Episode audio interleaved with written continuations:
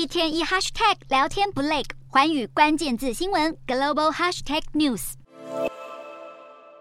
今年第十四号台风小犬步步紧逼台湾，强度有不断增强的趋势。但其实除了台湾之外，邻近各国也都绷紧神经，小心备战。在菲律宾被称为珍妮的小犬台风持续发威，吕宋岛当局已经发出警告，表示除了强降雨之外，部分地区更有土石流和最高达四公尺浪高的危险。由于小犬预测路线不断向北修正，中国沿海地区也不敢掉以轻心。中国中央气象台预计，从四号开始，小犬台风会对福建、广东等东南沿海省份带来强风、暴雨和巨浪。由于正值中国十一长假，当局也提醒滨海旅游产业务必加固设施，民众也要多加留意，避免滞留海岛。而福建省气象局更是在二号早上就启动重大气象灾害四级应急响应。由于前几个月台风杜苏芮和海葵才刚接力为中国东南沿海甚至华北和东北